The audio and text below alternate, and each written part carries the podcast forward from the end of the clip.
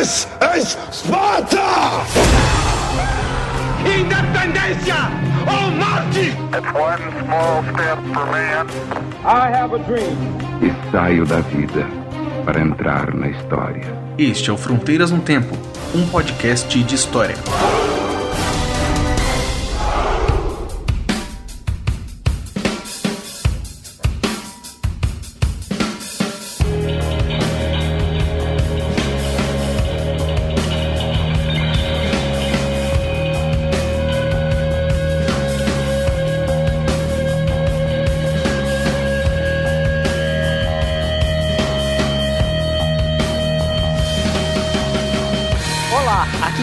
É o CA Oi, aqui quem fala é o Marcelo Beraba, e você está ouvindo Fronteiras no Tempo.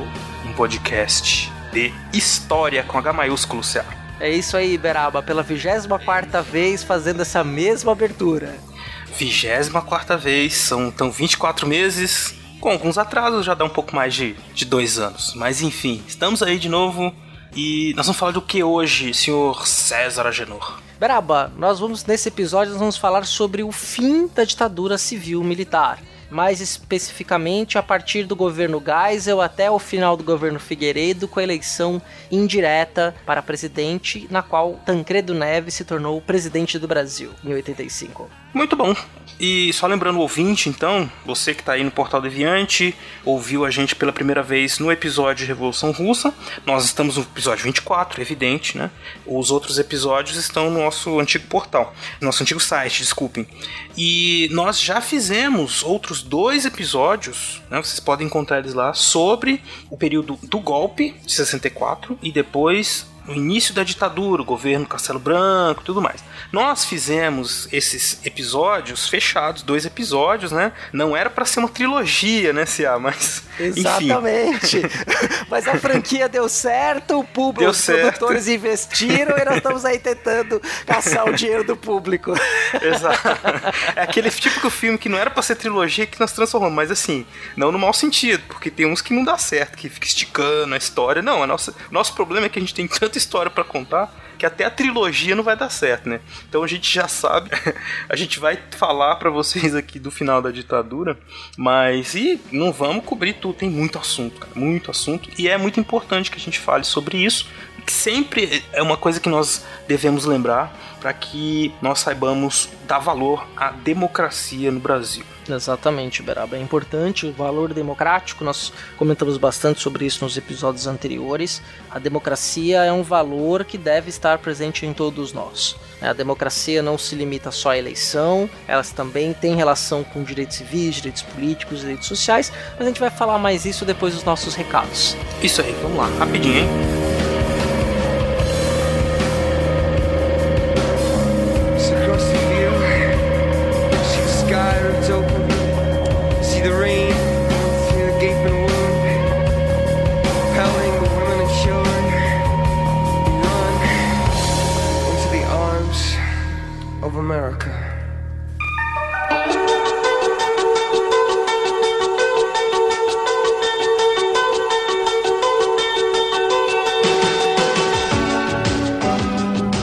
Estamos na sessão de recados do Fronteiras no Tempo. Então, pra gente começar, todo mundo já deve estar sabendo pelo último episódio que agora nós estamos de casa nova no portal Deviante, que é www.deviante com e no final.com.br. Exatamente, lá você encontra então a aba do Fronteiras no Tempo, com os nossos episódios, você entra lá, pode comentar também, mas tem outras formas de você entrar em contato com a gente, uma delas é o nosso e-mail, que é muito simples, você escreve para fronteirasnotempo@gmail.com. Você também pode curtir, você não só pode, como deve curtir a nossa fanpage no Facebook, que é o facebook.com/barra Fronteiras no Tempo. Isso, e se você quiser uma forma boa de entrar em contato com a gente é pelo Twitter. A gente está sempre lá, inclusive respondendo rapidamente pelo Twitter, arroba fronte no tempo, com temudo, que é o Twitter do nosso podcast. Mas você também pode seguir a mim e o César Agenor. O meu Twitter é arroba Marcelo Silva 79. E o meu é arroba César Agenor. Aí, com esse nome de galã de novela mexicana, né? Não só é- tem De você. vilão de novela mexicana. É verdade, é verdade. Como disse o. Fencas na- no último episódio do SciCast, leitura dos patronos do SciCast, eu sou o mega milionário e muito inteligente vilão da novela mexicana. Aí o Guaxa veio e falou, não, ele é só o vilão. Mega milionário a gente não é, não tem jeito. Nunca serão. Nunca será. Beraba, Ah. e como nós não somos mega milionários, para fazer este podcast com qualidade, é importante que você nos apoie, que seja nosso padrinho ou nossa madrinha. E como é que faz para fazer isso, Beraba? Ué, você. Como é que faz, Cia? Esqueci qual que é o site. É www. Ah, sim. Padrim com M no final.com.br barra fronteiras no tempo. Você pode nos ajudar a partir de um real até a quantidade que for caber no seu bolso. Lembrando que não, é, não tem fins lucrativos, é só para nos ajudar a pagar a edição. E conforme nós formos atingindo a meta, nós vamos Dobrando a meta. dobrando a meta, obviamente. Vamos diminuindo a periodicidade, apresentando novas atrações, que a gente tem alguns projetos bem interessantes aí, mas que nós precisamos de apoio para poder fazer. Isso aí.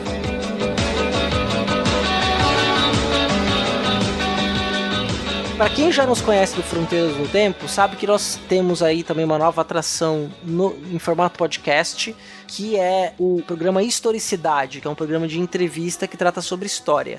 Aqui no Portal Deviante, o Historicidade vai estrear no dia 14 de novembro. Então, no dia 14 de novembro, vamos ter, vamos, vocês vão ter o primeiro e o segundo episódio do Historicidade no feed. Para o nosso ouvinte regular do Fronteiras no Tempo, nós não publicamos o Historicidade no dia 15 de outubro, como tínhamos prometido por causa dessa mudança do portal, mas aí a partir é, agora do mês de novembro nós teremos o Historicidade, mais uma atração do Fronteiras no Tempo para vocês.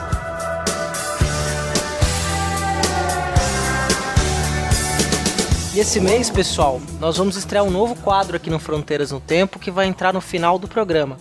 Esse quadro é o Recordar é Viver, que é com o nosso amigo e parceiro de SciCast, William Spengler. Então, todo episódio vai ter no final um pequeno bloco na qual o Will vai tecer comentários sobre os episódios anteriores. Vamos começar agora, vocês mandem feedback para nós o que vocês acharam do quadro. Bom, se a outra forma de entrar em contato com a gente é pelo WhatsApp, né? Qual que é o número? Exatamente, Beraba. O nosso número é 13 99204 0533. Vou repetir, tá? 13 99204 0533. Se acertar menos, leva. E se acertar mais, também leva. Maravilha.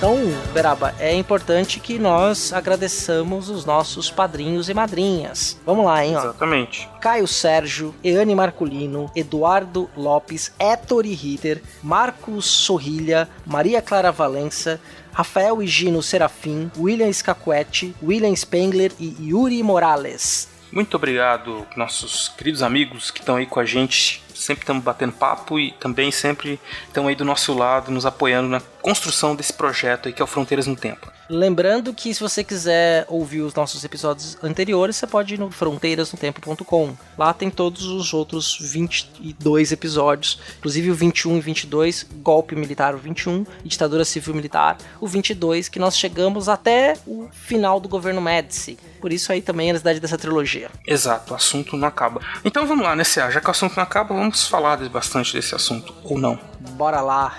então vamos. Achei que você ia me censurar. Não, não, aqui não rola censura. Mas lá pra onde a gente vai tem, tinha muita. É. A chapa vai esquentar, como dizem. Ou talvez seja uma expressão muito antiga, eu já perdi, assim. Tô ficando velho. É. Mas enfim, deixa pra lá. Rala peito, a chapa vai Rala esquentar, né, essas vai coisas. esquentar. Rala peito. Você, ah, pô, ninguém fala, ninguém fala isso mais não, cara. Rala peito e passa peito. amor na barriga.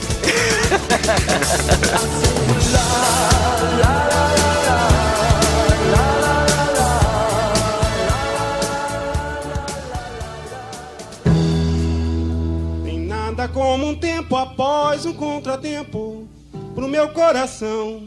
E não vale a pena ficar, apenas ficar, chorando, resmungando até quando, não, não. E como já dizia Jorge Maravilha, prenhe de razão, mas vale uma filha na mão do que dois pais voando. Você não gosta de mim, mas sua filha gosta. Beraba, Pois não. nós vamos falar então neste episódio sobre o fim da ditadura militar. Mas é importante que nós façamos uma recapitulação para o nosso ouvinte do que foi, em essência, o golpe militar e desses 10 primeiros anos de ditadura civil-militar. Nossa, é, vamos tentar então sintetizar aqui pra vocês, ouvintes. O que a gente recomenda é que vocês ouçam os dois episódios, mas enfim, é importante a gente fazer essa recapitulação, né?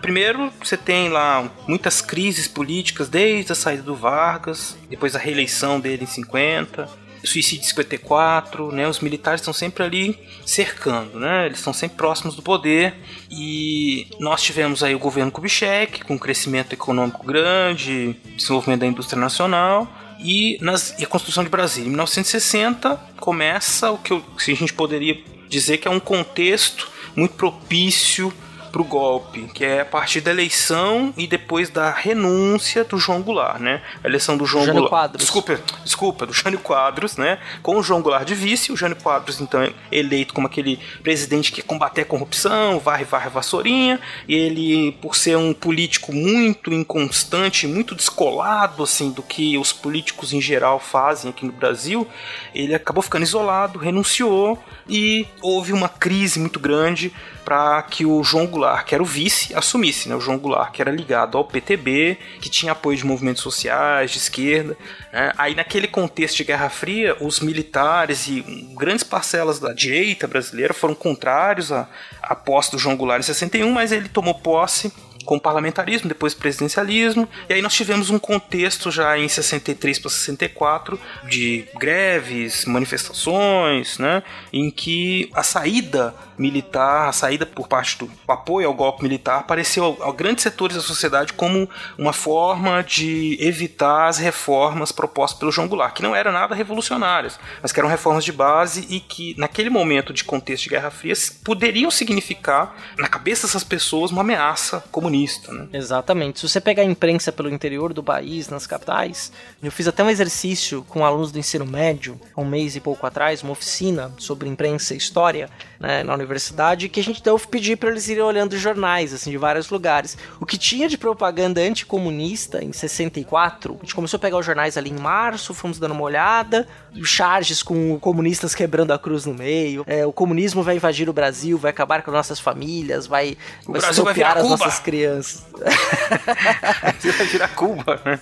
É, você tinha uma propaganda muito forte sobre isso e que, quando a gente vai olhar a documentação, não tem nenhum indício de que grupos de esquerda estavam querendo tomar o poder. Pelo contrário, politicamente, as lideranças de esquerda, como o Brizola era mais um trabalhista do que um homem de esquerda, mas o Brizola, o Prestes, o que eles defendiam era uma, a realização de uma Assembleia Nacional Constituinte para se votar as reformas. Isso. Isso é uma outra discussão, porque isso não é uma questão, é uma tentativa de mudança dentro da legalidade, não necessariamente uma tentativa de golpe de Estado. Claro que naquele momento tão conturbado político, propor uma nova Assembleia Constituinte e com as bravatas que o, o Brizola soltava muito, não pegou muito bem no cenário político. Então aquilo tudo foi usado como arma, mas dizer que o João Goulart era comunista, que ele estava armando um golpe comunista no Brasil é uma verdade histórica.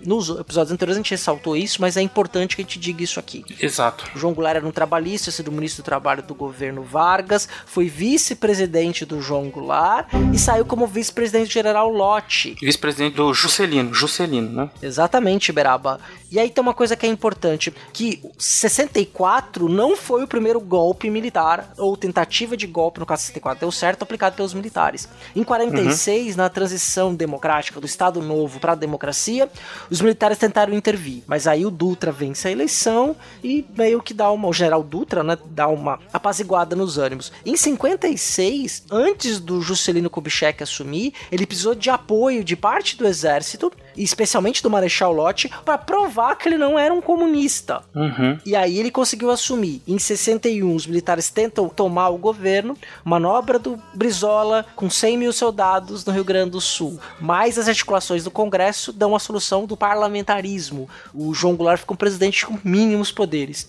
E aí em 64, o general Mourão, né, saindo de Minas Gerais com seu destacamento, indo até Brasília, toma o poder e no dia seguinte, na madrugada, o Congresso Nacional decreta a presidência vaga e aí então estava aberto o caminho para a ditadura civil militar. Importante ressaltar também que a gente falou então essa coisa do golpe, não houve assim, muita resistência por parte do João Goulart, ele acabou indo embora do Brasil. Não se sabe bem porquê, né? Dizem até que ele tinha medo de uma, que acontecesse uma guerra civil, que era mais ou menos o que o Brizola propunha, não a guerra em si, mas uma resistência mais dura.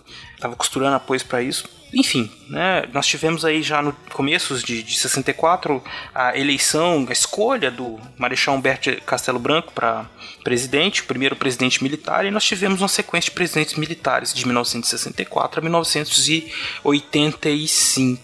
Nós tivemos cinco presidentes militares nesse período. Uhum. Nós falamos bastante do Castelo Branco e do Costa e Silva, né? Nós tivemos nesse momento Aí já no episódio 22, né, que você também pode retroceder aí para ouvir, nós falamos um pouco sobre como funcionava esse governo e como a memória desse governo, do Castelo Branco principalmente, né, a ideia de que entre 64 e 68 nós vivíamos um regime que ainda não era ditadura e que só em 68 ele se torna uma ditadura mais dura, né, por assim dizer. A famosa dita branda, né, Beraba? É, então é, é a ideia de que assim, só a partir do AI-5 que houve repressão e tudo mais. Não, a gente começou a observar que existia um projeto dos militares, um projeto de contenção, principalmente das esquerdas no Brasil, né? Que eles estavam muito alinhados aí a uma política internacional do bloco norte-americano, capitalista. Então, todos os grupos dissidentes de esquerda, que pudessem em algum momento se aproximar do comunismo, foram proibidos, perseguidos, isso já no governo Castelo Branco, né? inclusive com uso de técnicas de tortura,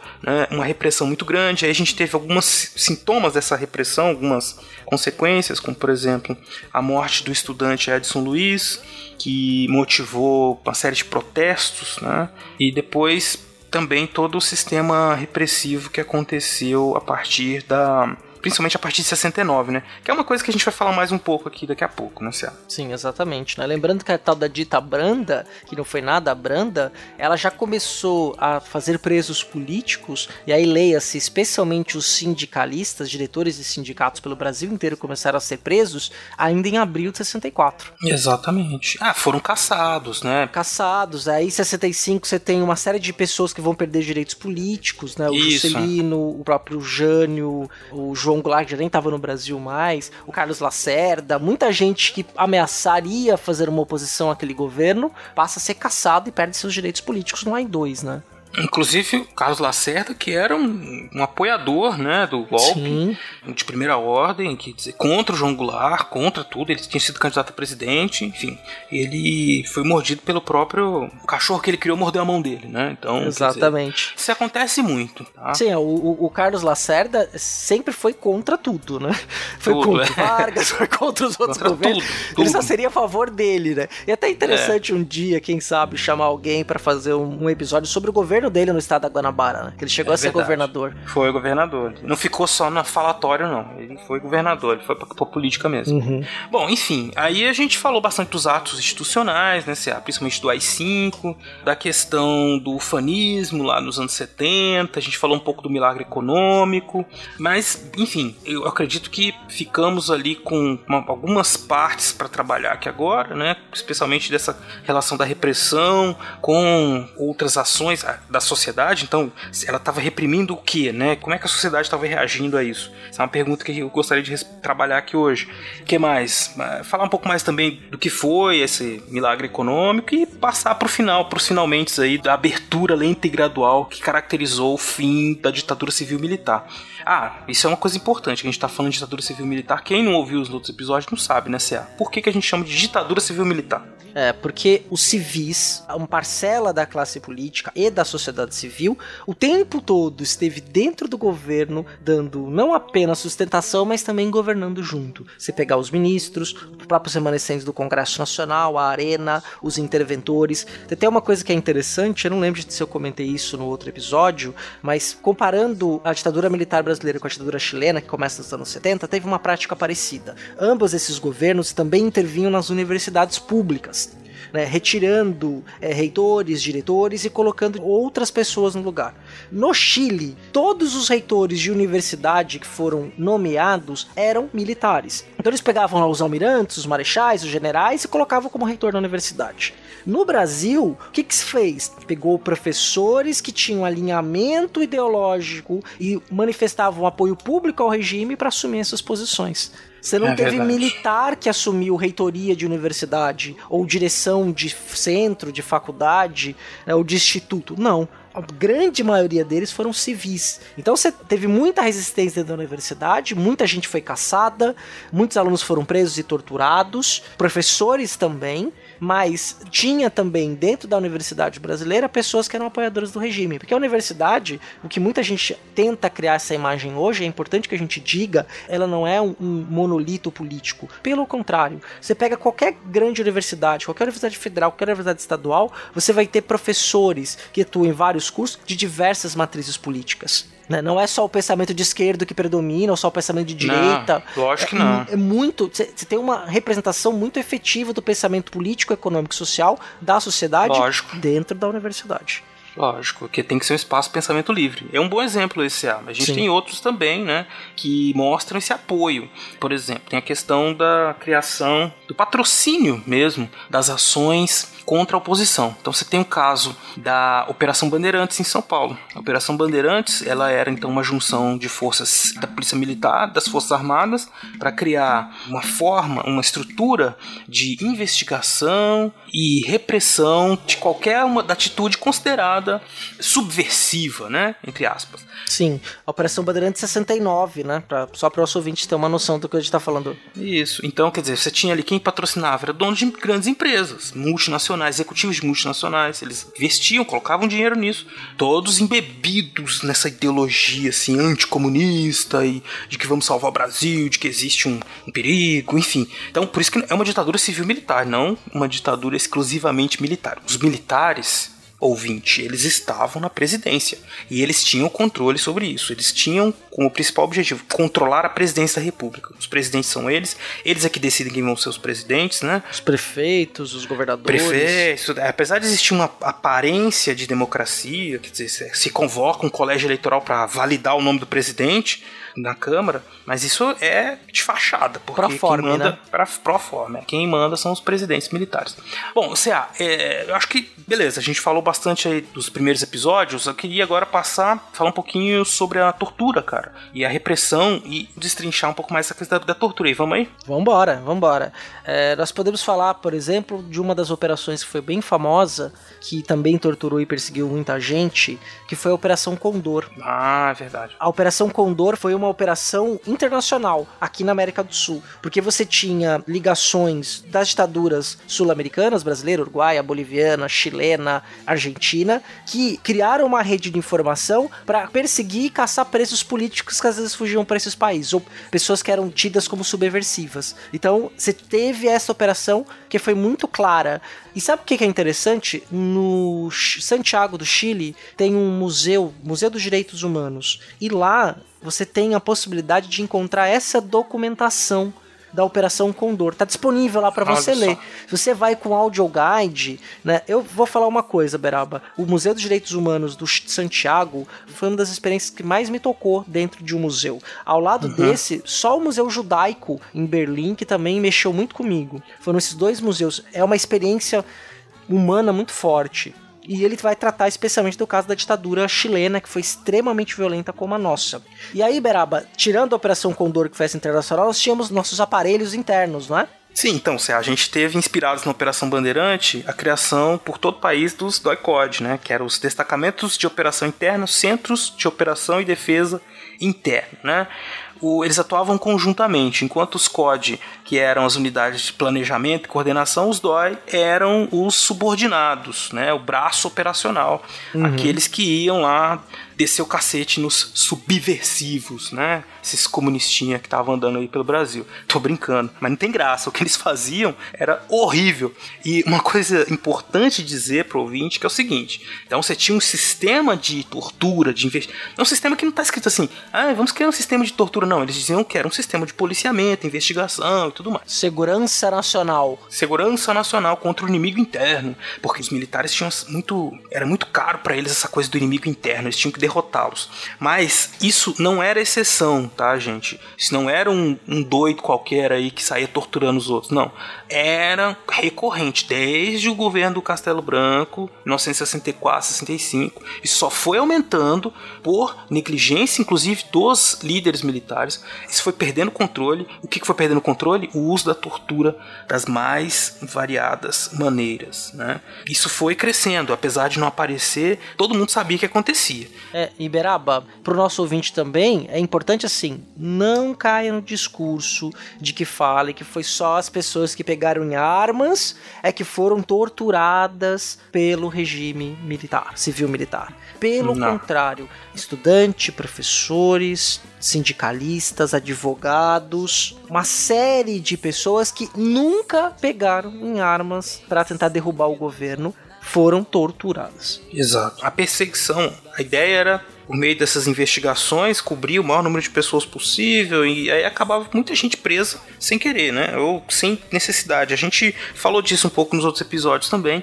Uma coisa que que a gente não falou é que é importante que tá ligado a esses órgãos é que eles tinham lá um modus operandi, mas isso em todo isso não existia um controle. Então, em todo momento foram sendo extrapolados os limites judiciais e legais para atuação desses grupos, né? É uma repressão sem limites, sem nenhum limite. Então, em que circunstâncias a gente podia observar isso acontecendo? Existia a coisa dos desaparecidos, né? Que é uma, um problema até hoje, né? Se é assim, as pessoas que ninguém sabe onde elas estão. Elas desapareceram porque provavelmente foram mortas, né? Depois de presas de enterradas como indigente ou corpos descartados em alto mar ou coisa parecida, não é?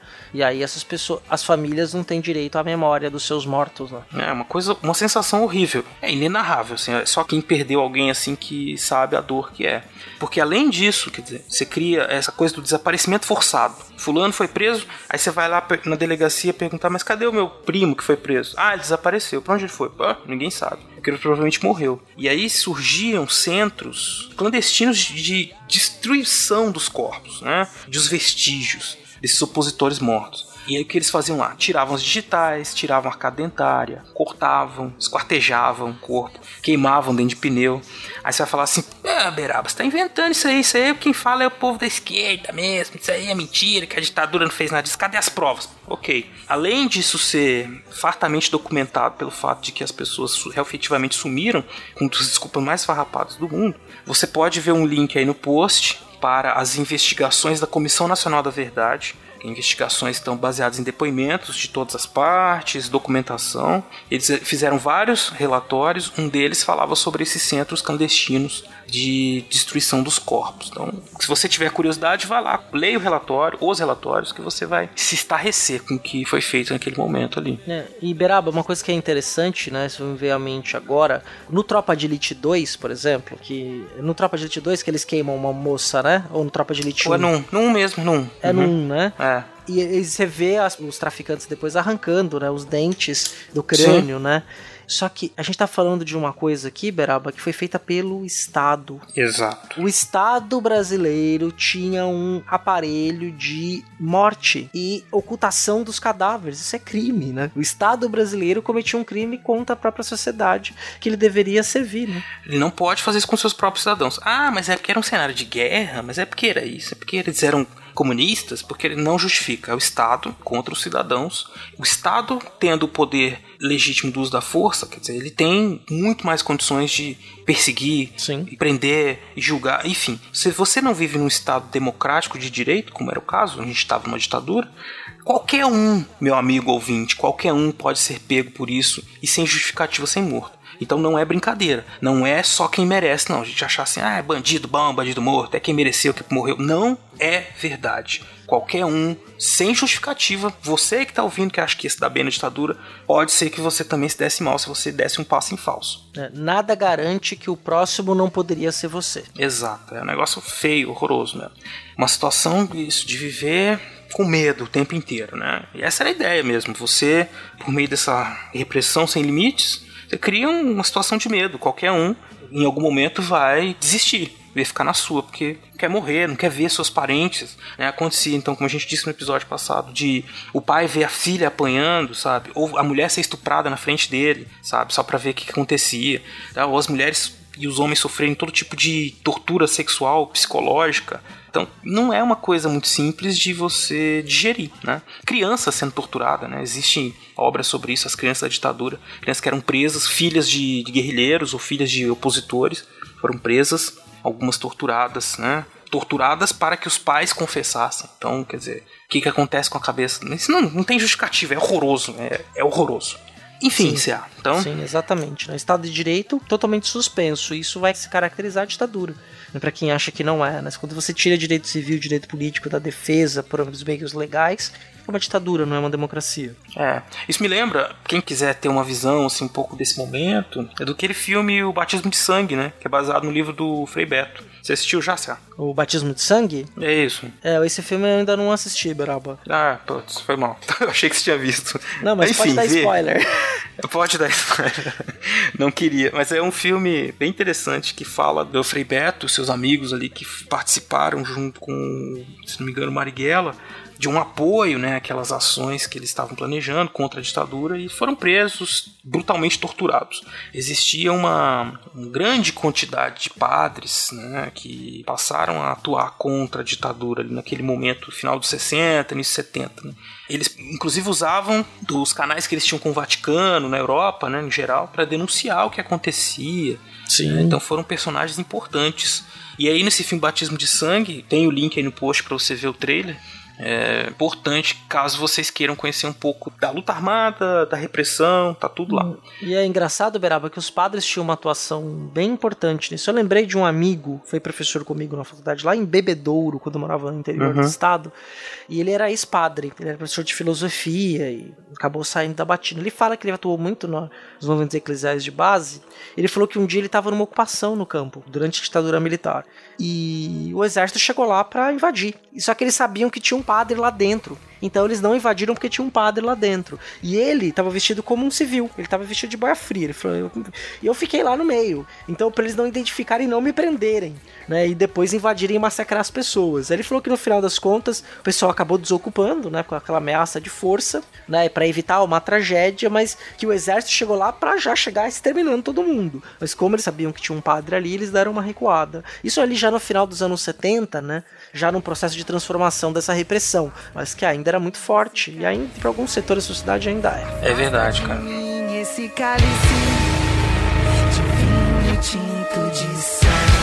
Pai, afasta de mim esse cálice, Pai. Afasta de mim esse cálice, Pai. Afasta de mim esse cálice de vinho tinto de sangue.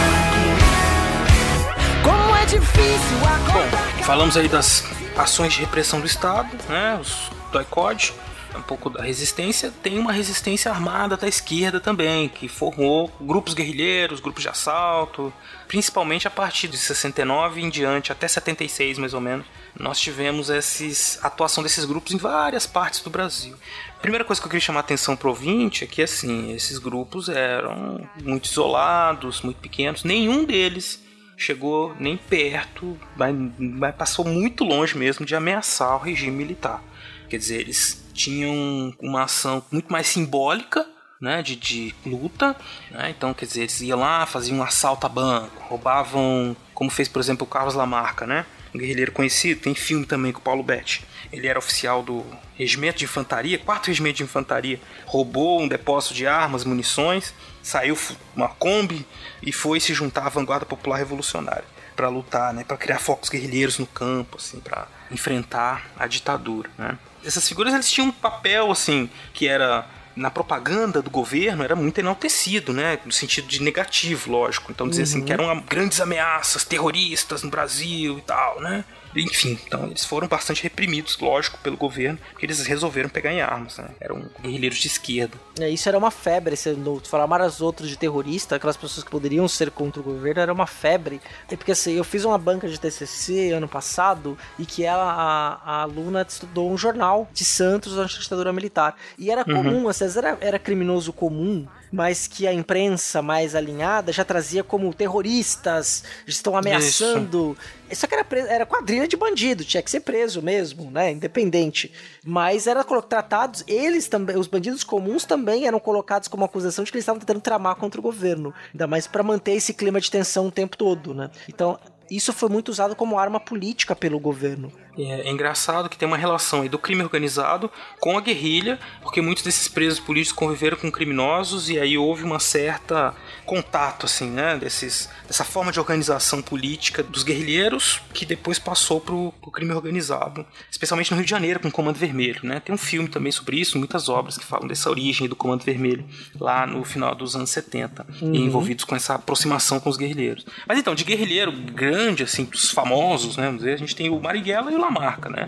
O Marighella que morreu em 69, mas que foi o fundador da Ação Libertadora Nacional, que foi o maior grupo desses de oposição aos militares, né? E o Lamarca, que também acabou sendo morto em 71, no interior da Bahia. Depois que morreram esses dois, né, você tinha alguns outros grupos fazendo ações esporádicas, mas eles todos, como eu disse, eram muito fracos e foram rapidamente dizimados. Né? A existência dos grupos armados justificou o endurecimento. Então, o governo começou a fazer uma política de extermínio mesmo. Então, não existia por exemplo, não existia prender guerrilheiros, mas começou a matar, como aconteceu na famosa guerrilha da Araguaia, em que mais de 100 guerrilheiros foram massacrados né, em 1973. Sim, né? E antes até desse período, você tem a, a fase dos sequestros, né, Beraba, que a gente Também. comentando, né?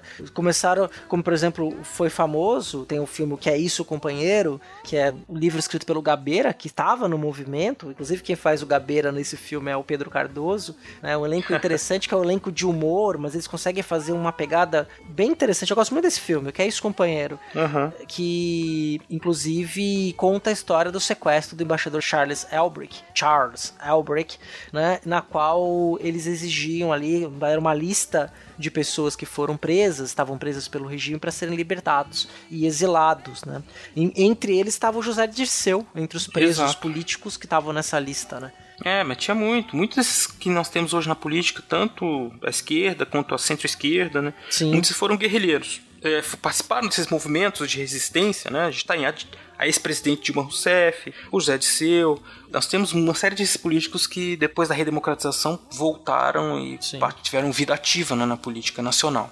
Sim, até lideranças estudantis também foram perseguidas. Né? O caso do José Serra, né? que era na época então o presidente da Uni, foi se exilar no Chile. Né? Exato. E outros nomes importantes ali daquele, daquele período e movimento que estão na política aí até hoje, que acabaram voltando a participar da política, também fizeram parte desse processo. É, então, a gente teve essa todo esse movimento, né, de uma certa resistência, que como disse era muito mais simbólica do que real, efetiva, que é desestabilizar o governo, apesar de que esse do sequestro foi genial, porque meio que desmoralizou na ditadura, né? Então eles ficam naquela coisa de pró-Estados Unidos, defendendo e vamos lutar contra o comunismo, de repente pá, sequestra o embaixador norte-americano, né? Quer dizer, é uma coisa que é isso, desmoraliza toda a força viril dos militares contra os comunistas, né? Eles estavam perdendo feio ali. Naquele momento, Sim. ficar feio, né? simbolicamente, porque eles continuavam no poder e prenderam todo mundo, foi aquela coisa de sempre, né? Mas tem também outras situações de violência nesse período, né, C.A.? que são muito expressivas. Né? A primeira delas é a de violência no campo, que aumentou muito, principalmente por questões fundiárias, né? questão de luta pela terra mesmo. Uhum. Então, nesse período da ditadura, muita gente morreu vítima de jagunço, vítima de milícias privadas mesmo que saíam por aí pegando aquelas pessoas que, camponeses que estavam na terra e expulsando elas na bala. Né? Milhares de, de camponeses morreram nessa época. Muitos desses crimes até hoje não foram julgados. Exatamente, né? E tá aí nessa, na Comissão da Verdade, na Comissão de Anistia, ligada ao Ministério da Justiça, que tá ainda investigando esses crimes, desaparecimentos, né? Pra tentar encontrar uma justiça mesmo que tardia.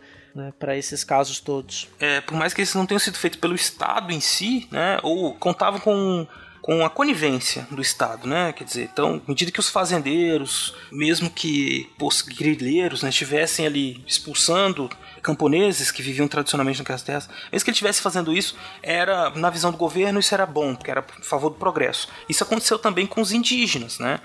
O período provavelmente um dos maiores massacres da história do Brasil, sim.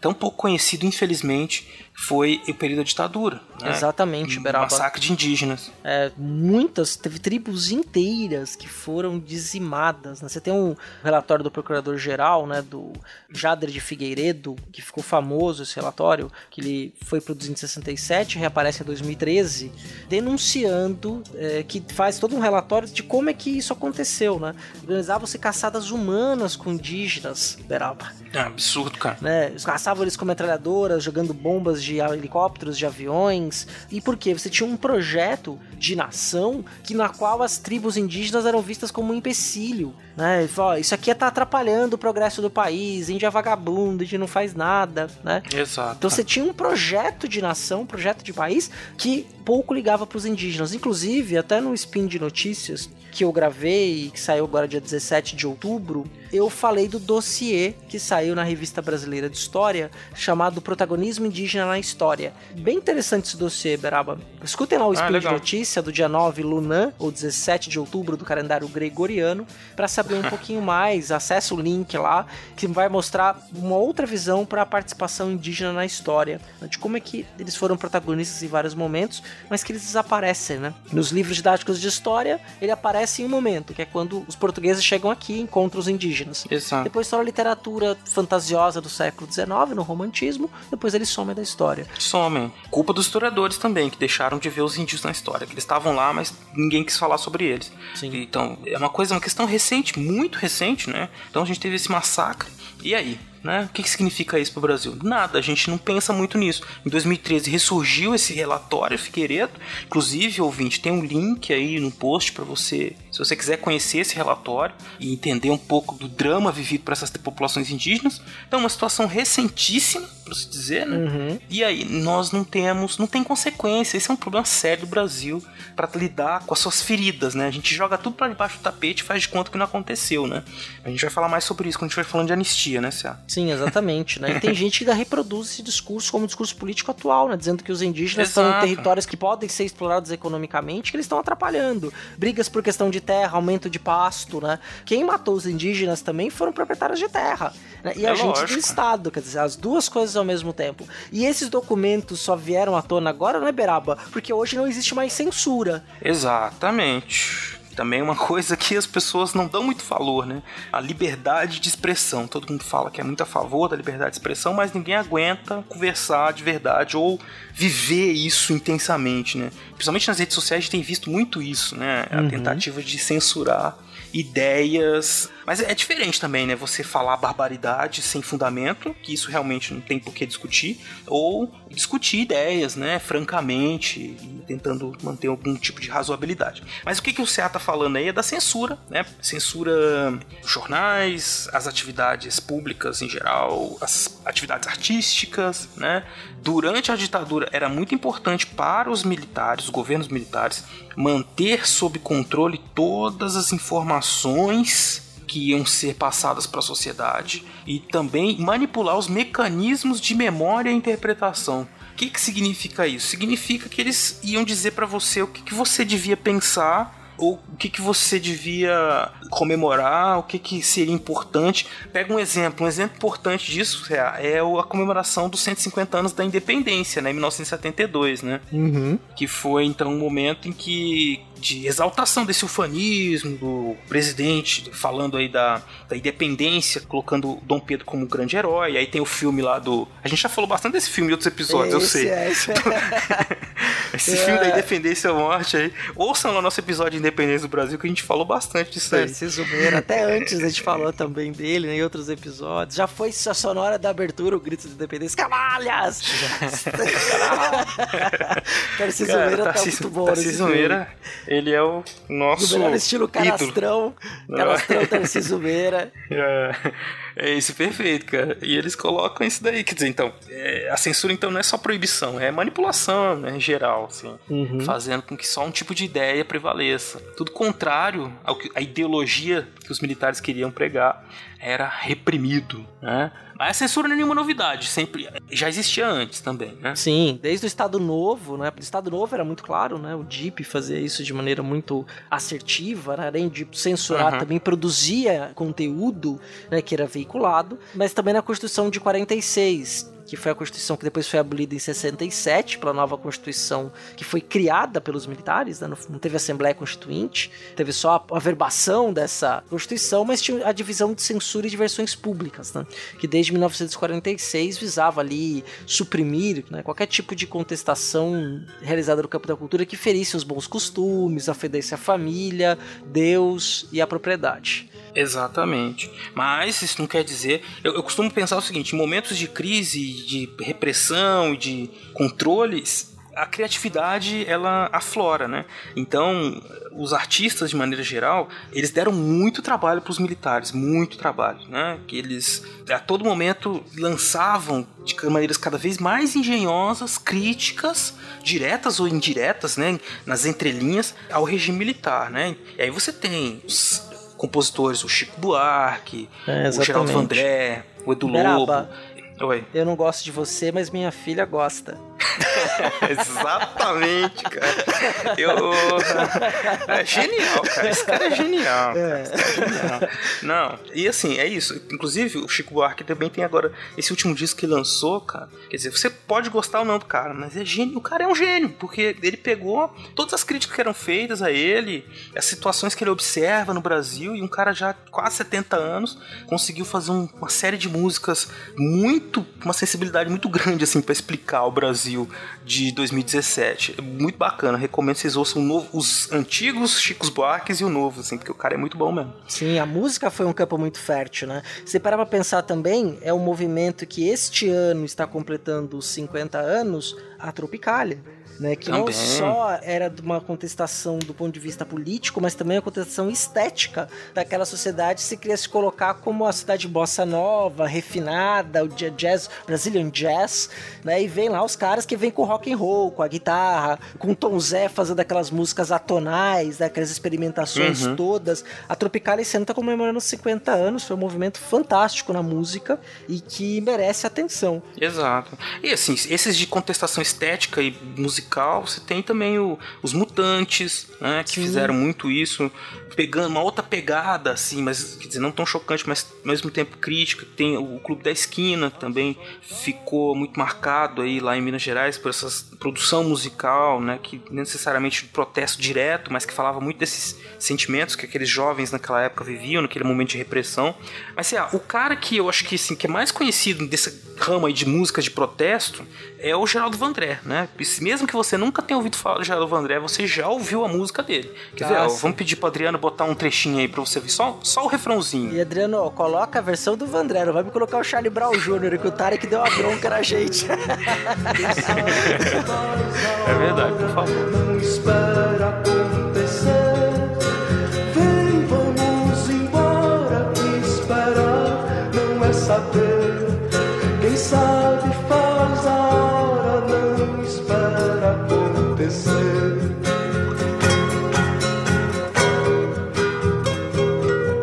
vocês puderam ver, né, que é uma música com uma letra, né, melodia simples, mas uma letra contundente. Ele fala ali, né, somos todos iguais, braços dados ou não, caminhando e cantando, seguindo a canção, tal. Enfim, tem uma coisa assim, uma marcha, né, que chama pra luta, uma coisa que naquele momento ali em 68 isso foi tocado no terceiro Festival Internacional da Canção, no Maracanãzinho lotado e fez muito sucesso. E aí, de novo, como os militares não gostavam daquilo que os afrontasse simbolicamente, né? porque é só uma música. Por que eles vão ficar tão bravos com a música? Porque isso era uma afronta simbólica ao poder que eles queriam mostrar, né? A coisa que nós é que mandamos isso aqui. Aí o Geraldo Vandé foi preso, perseguido e tal, sofreu uma série de torturas. E no contexto, né, ela estava num festival, né, o terceiro Festival Internacional da Canção. Esses festivais eram televisivos, né, eles eram transmitidos pela TV, né, pela TV Record, antiga TV Record, que cujos os arquivos pegaram fogo nos anos 90, perdeu-se muita coisa importante da teledramaturgia brasileira foi perdida, mas esses festivais eram transmitidos e do outro lado você tinha é, a Jovem Guarda, que trazia também a música, mas um cenário mais trazia mais entretenimento, vamos dizer assim. Não vamos condenar, não vamos julgar. Do um lado, você tinha os festivais que traziam, concentravam essas músicas contestadoras. Por outro lado, você teve a Jovem Guarda, que fazia entretenimento musical, que trazia uma outra proposta de música, que não necessariamente a música de contestação, a música de reflexão sobre a situação econômica, política e social que o Brasil vivia naquele momento. Exato. E tem uma série de canções, vocês podem procurar ouvinte, facilmente vocês vão encontrar na internet uma série dessas canções de protesto. Tem esses nomes aqui que eu falei para vocês, os principais, mas no campo da cultura, então você tinha a música, o teatro também era uma forma de expressão muito importante, que era também muito visado pelos militares, a censura ficava em cima. Os livros, existia uma determinação em 1970 de censura prévia dos livros, então você tinha que mandar tudo para Brasília para um cara ler e fazer a censura. Só em um ano, assim, era lançado tipo 9 mil livros, então não tinha gente suficiente para ler aquilo. Né? Lógico que passava muita coisa, mas simbolicamente ficava aquilo, você não podia publicar qualquer coisa que eles, se eles pegassem, você podia ser preso, né? A editora ser fechada e coisas parecidas. Isso. Né? Não, isso fora com prejuízo, né? Você vê, quem tinha peça de teatro que não passasse pela censura, você perdia todo o dinheiro investido para montar a peça e tal, estrear. Então era uma, uma situação por mais que eles não conseguissem pegar tudo, a ideia era que você se sentisse vigiado e de que em algum momento você ia ser pego. E aí ninguém fazia. Fora isso, você tinha todo mundo vigiado. Nas universidades, os professores eram vigiados, espionados por alunos, policiais disfarçados de alunos. Muitos foram forçadamente aposentados jornalistas não podiam falar nada. Primeiro, porque senão eles iam contrariar o patrão, né? Que você pega, por exemplo, o caso da Globo, que cresceu muito na época da ditadura, porque o Roberto Marinho era um pela-saco dos presidentes militares. E eu vou usar essa expressão pela-saco mesmo, porque ele era um cara, um político, um senhor, né? Um empresário, né? Que apoiou fortemente a o golpe, depois a ditadura, mas que amordaçava então todos os seus jornalistas para que mantivessem ali a linha editorial. É claro, por causa da censura, mas também porque eles se autocensuravam já para apoiar a ditadura. Isso é fato porque a Globo já pediu desculpas para isso mais de uma vez. Procura nos registros aí que eles já falaram, apoiamos, mas foi um erro. Sim, nos anos 80 muitos vão falar que erraram ter apoiado, né? O elefante estava grande demais, e aí. Sempre fui fã da democracia. Sempre fui fã, E nunca critiquei. É a coisa da memória, né? Mas a gente tá aqui, Cé, pra não deixar ninguém esquecer essas palhaçadas aí, cara. Exatamente. Não vem com essa de que, ah, porque eu não fiz, não fez sim. Agora não adianta dizer que não fez, entendeu? Então os artistas de geral estavam incomodando. Tem os cartoons também, acho que é interessante, né, Cé?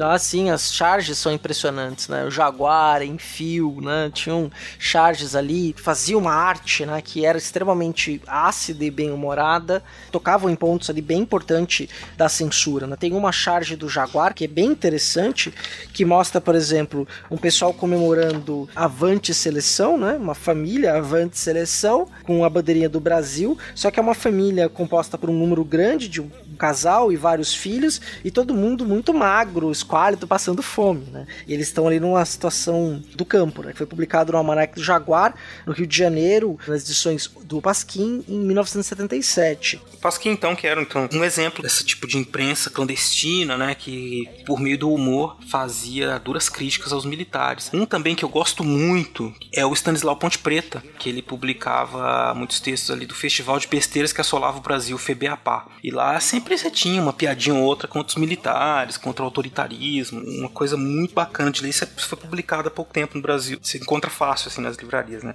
O FEBEAPA, Festival de Besteiras que assola o Brasil, do Stanislau Ponte Preta. É bem, bem engraçado. Assim. O Ziraldo, né, produziu algumas coisas interessantes também nesse período e outros artistas ali.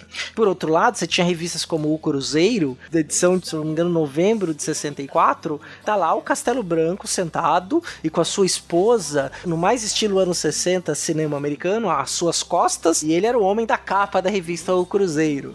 Né, e outros meios de comunicação trazendo, né? Você tem os dois lados, né? Trazendo, exaltando aquele regime que quebrava e que suspende qualquer tipo de direitos humanos, né? Em relação às pessoas que poderiam ser investigadas por estarem cometendo ou não um crime. Mas é no caso, sobretudo, crimes políticos. Exato. Com aflição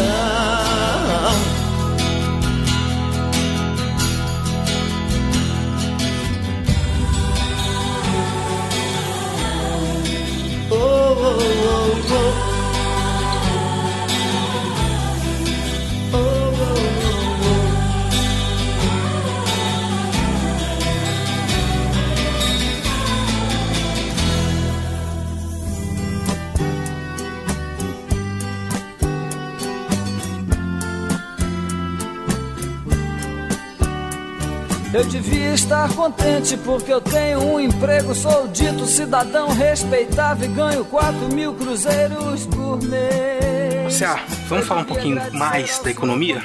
Porque isso aí foi a locomotiva que empurrou os militares bem pra frente no tempo, né? Por isso que eles ficaram 20 anos no poder, além da repressão.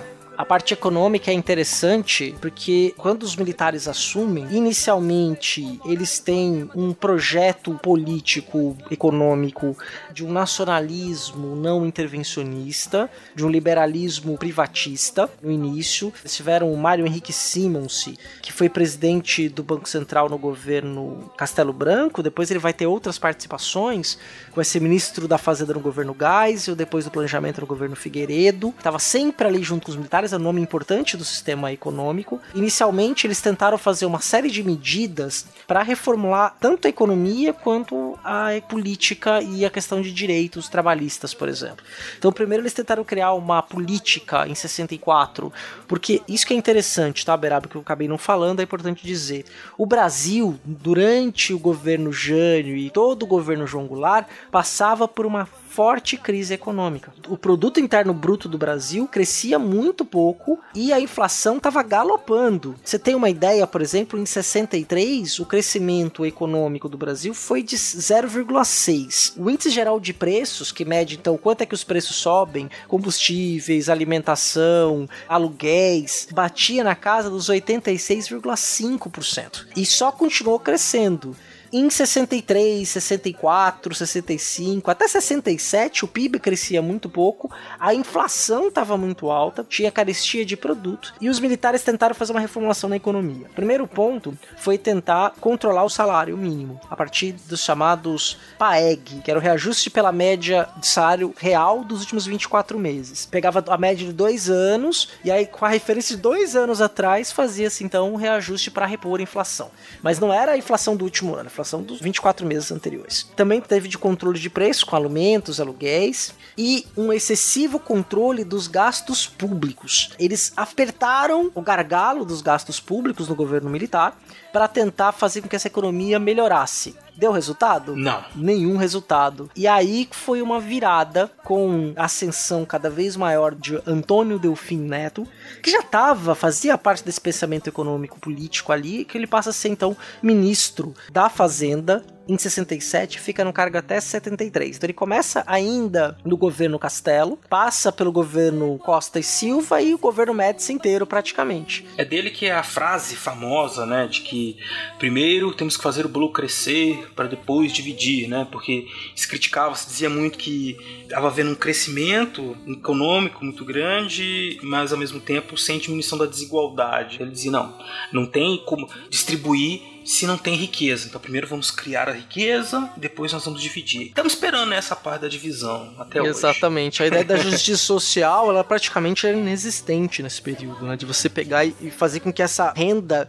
fosse menos desigual. O Brasil, até hoje, é um dos países que tem a maior diferença de renda. Quem é rico é muito rico e quem é pobre é muito pobre. Então você não tem uma renda média, você tem outros países europeus hoje que tem a distância de renda não é tão grande. Então você consegue manter nível de consumo, qualidade de vida para uma parcela grande da população, o que não acontece aqui no Brasil.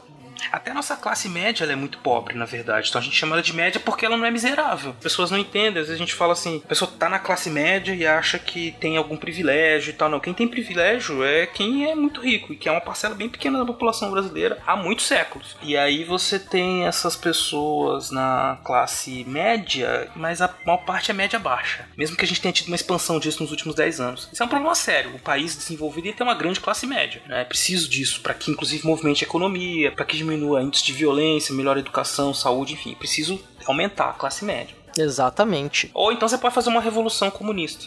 Eu tô brincando. é, e matar a burguesia. Eu tô brincando, isso é o Stalin que fez, mas tudo de pra lá. O Stalin matou a burguesia, matou o campesinato, matou o operariado. Matou todo mundo. Stalin não teve dó. Vou fazer um episódio sobre a União Soviética aí, quem sabe no futuro próximo, pra gente falar dos horrores da ditadura stalinista. Mas aí o Brasil começou a crescer, Cia. Como é que foi? Passou a crescer pelo seguinte: o que, que os militares passaram a fazer? Eles recuperaram o projeto nacional desenvolvimentista do Vargas e do JK. Ha, que ironia. Né? O Vargas deve ter feito assim. Haha, avisei. É, Ah, e aí? o que, que começou a acontecer? Havia um projeto de que o Brasil passasse ser um país industrial equivalente à segunda revolução industrial. Tem dois países que passam por esse processo simultaneamente, que é o Brasil e a Coreia do Sul. Vai ter indicação no post de um texto bem interessante sobre isso que faz uma comparação. A Coreia deslancha, a gente tá aqui onde a gente tá. Mas o foco não é esse nesse momento. Spoiler pro ouvinte, é porque lá eles investiram em ciência e tecnologia e educação básica. Ha. Exatamente. Enfim, vamos lá. Um investimento pesado em ciência, tecnologia e educação básica, o que fez um grande salto. Eles registram mais de duas mil patentes de novos produtos por ano. Por isso que você tá com seu telefone Samsung aí na mão. Mas é, enfim, a TV. LG, o carro da, da Kia, né? Coisas parecidas. E você não tá andando de. Como é que chamava o carro do Brasil, cara? Gurgel. Você não tá andando de Gurgel. o Gurgel esportivo, já pensou o Gurgel 2.0 e tal, Pô, feito Gurgelzão, de fibra de de coco, é. Não tem. Não temos empresas de tecnologia, nem empresa automobilística brasileira de ponta. A gente tem a Embraer, mas que também hoje em dia nem é 100% nacional mais, né? É. Mas é uma outra história. Mas havia então um projeto de que o Brasil precisava se industrializar. E para isso, então, o Estado, por meio do Banco Nacional de Desenvolvimento Econômico, o BNDE, BNDES é só mais próximo de nós, porque vira- tem o social do S, Desenvolvimento Econômico e Social, mas era o Banco Nacional de Desenvolvimento Econômico, criação de Getúlio Vargas, seu Estado novo. Eles vão pegar esse banco e vão pegar crédito no exterior, que a Europa estava se reerguendo, então passou a ter capital disponível na Europa e havia empresas europeias que queriam competir com empresas americanas no processo de transnacionalização de suas indústrias, e o Brasil se mostrou extremamente favorável a isso. Né, porque no governo Castelo e parte do governo Costa e Silva, alinhamento automático com os Estados Unidos na política externa. Quando os Estados Unidos deixaram de atender algumas demandas e o projeto nacional desenvolvimentista volta com muita força, o Brasil começa a olhar para outros lados da sua política externa. Inclusive, no governo Geisel, vai voltar a fazer contato com a União Soviética e até comércio com eles. Com a China, com a União Soviética, tinha relações diplomáticas com o bloco comunista, o Brasil dos militares, civis militares. Super coerente, super coerente. tá Super vendo? coerente, Bom, né? Enfim. As pessoas ficam caindo achando que a coisa é tão simples, né? Esquerda e direita, liberal e comunista. É tão mais complexo do que isso, gente. A história é tão coisa séria e a política ainda mais, né? Que as pessoas acham que ficar colocando rótulo, esquerdopata, coxinha, resolve o problema político no Brasil. Pelo contrário, só deixa as pessoas ainda mais ignorantes. Mas voltando, né? Então o Estado passa a ser a grande máquina de desenvolvimento aliado a- às transnacionais europeias e americanas. Então, quando começa a ter um monte de empresa estatal, é telefonia, hidrelétricas,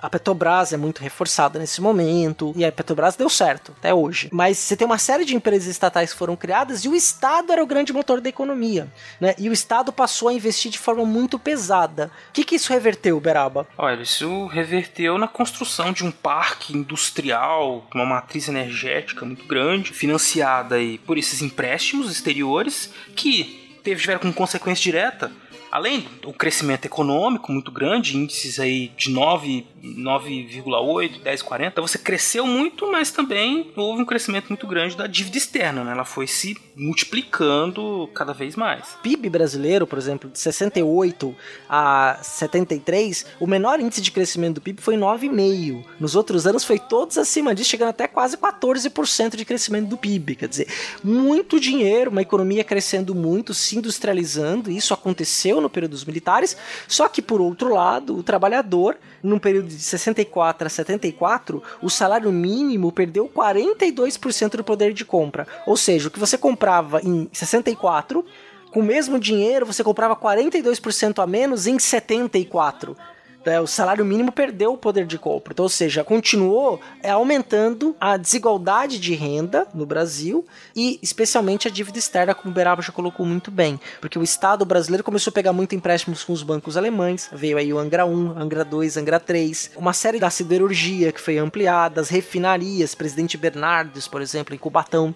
O próprio Cubatão, a partir dos anos 70, que chegou a ser a cidade que tinha o peixe de três olhos dos Simpsons. Cidade mais suja do mundo. É, agora hoje não, você tem até Flamingo no Rio Cubatão, ela foi limpa, é um exemplo para o mundo, né? Mas durante esse período, que foi um, o grande polo petroquímico brasileiro, você tem grandes empresas, era estatal a Cozipa, hoje a Uzi Minas, que tá meio mal das pernas, mas a grande Cozipa que era estatal, as refinarias, presidente Bernardes, que refina petróleo até hoje, polo petroquímico muito grande, que gerou uma poluição imensa, foram criadas, né? Cubatão foi um grande polo disso, né? Uma cidade que é no litoral, mas não tem mar direto ali, né? Ela tá meio isolada, tem um braço de mar, na verdade, que passa e chega porque Santos e São Vicente estão numa ilha, né? Então passa ali um braço de mar pro Cubatão, tinha até, até um porto lá das indústrias. Mas é uma cidade que não é uma cidade litoral, não tem praia para você se divertir, é só indústria mesmo. Né? Tá bem no sopé da Serra do Mar. Mas ali é importante, ali Cubatão foi um polo. Em São Paulo, né? especialmente por isso, por proximidade com o Porto de Santos, a bacia de Campos, né? Que também um dos pontos ali de escoamento é ali pelo porto, né? Então passa pela refinaria, você consegue ver os dutos na Serra do Mar que levam pro Planalto. É bem interessante, assim, do ponto de vista de engenharia, também desse período. E o, o índice geral de preços começou a despencar, junto com a inflação nesse período. Então foi chamado milagre econômico. Milagre mesmo, porque foi um crescimento muito rápido, muito expressivo em todos esses campos aí que o CA falou, e que tá ligado diretamente. Né? A gente até falou isso no outro episódio. No momento que a economia crescia, o regime endurecia. Mas o apoio popular também era muito grande. Isso é lógico. Né? Também falamos no outro episódio, vou resgatar umas palavras do CA. Né? Que as pessoas não se preocupam muito no Brasil, isso historicamente, com liberdades disso, liberdades daquilo, né? Estando tudo funcionando razoavelmente, a vida indo de uma maneira mais tranquila, as pessoas costumam apoiar o regime. Tem um momento de pujança, crescimento econômico, por mais que elas estivessem perdendo poder de compra, estavam empregadas, né? Estavam tendo acesso a uma série de produtos, elas estavam sendo bombardeadas a todo momento pela propaganda do governo, né? Aquela coisa ufanista, que é aquela coisa de meio Galvão Bueno, assim, Brasil, Brasil! Enfim, isso é coisa dos militares. Isso se alia com a economia, eles têm um apoio razoavelmente grande, apesar da repressão, né? Mas, CA, o sonho acabou. E não é na padaria. Na padaria vai ter um momento que vai passar a faltar também, ainda mais nos anos Também. 80.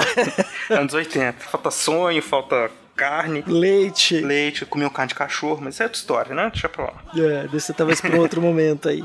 Mas o que, que vai ser importante, né? Você tem que 73, você tem duas crises importantes do ponto de vista internacional. Uma crise do dólar, porque a economia americana também deu uma escorregada. As crises econômicas no sistema capitalista são cíclicas, elas sempre acontecem de tempos em tempos, é inegável. É, se explora ali uma, um viés, aquilo vai dar um problema, e depois, por outro lado, então, vai ter uma solução da crise, e aí você vai então gerar novas oportunidades, novos negócios, daqui a um tempo de novo história. Teve a crise econômica americana e a crise do petróleo. Os países produtores de petróleo, então, decidiram aumentar o preço do barril, foi ali no, no mundo árabe em 73, isso gerou uma série de crises ali no Brasil. Então você passou a ter o segundo Plano Nacional de Desenvolvimento, na qual aumentou ainda mais o papel do BNDE nessa economia. Que foi até engraçado, você tem um, um economista chamado Luciano Coutinho que vai dizer que foi uma fuga para frente. Ou seja, ao invés de encolher o crescimento, né, então o Brasil iria propor um aprofundamento do investimento público e o investimento privado subsidiado, buscando concluir a industrialização desse país, né, nos parâmetros da segunda revolução industrial. Ou seja, o Estado vai então não só continuar investindo para criar indústria,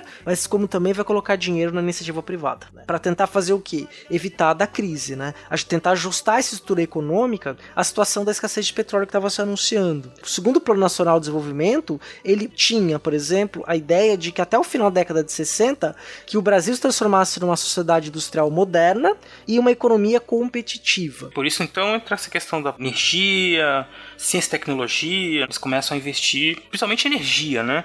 Que a gente tem aí nos anos 70 a construção da maior usina hidrelétrica do mundo até então, que era de Itaipu. Isso exigiu, claro, investimento em tecnologia. Exatamente. Itaipu ela faz parte de três países, né? Brasil, Paraguai e Argentina. É uma mega obra, né? Imensa e que gera energia para a região sul e sudeste. Também tem Furnas, que foi investimento pesado em hidrelétricas como parte da segurança nacional, uma estratégia de desenvolvimento nacional, investimento na integração nacional e também uma ideia de uma ocupação produtiva da Amazônia e do Centro-Oeste. Então isso passa a receber impulso. As plantações de soja no Centro-Oeste, a ideia de expandir a produtividade no Amazonas, que seja por meio da expansão dos pastos. A construção da Transamazônica, que deu errado. A ponte Rio-Niterói, que também é desse período, é do segundo PND. Interessante pensar essa coisa da ocupação da Amazônia, é ver como ela é diferente da concepção que se tem hoje em dia de uso da terra, né? Então, quer dizer, ali naquele momento era explorar em nome do progresso, e aí as pessoas eram incentivadas. E se você ouve histórias de pessoas dessa época, elas vão dizer assim que o governo praticamente te dava o dinheiro para você ir lá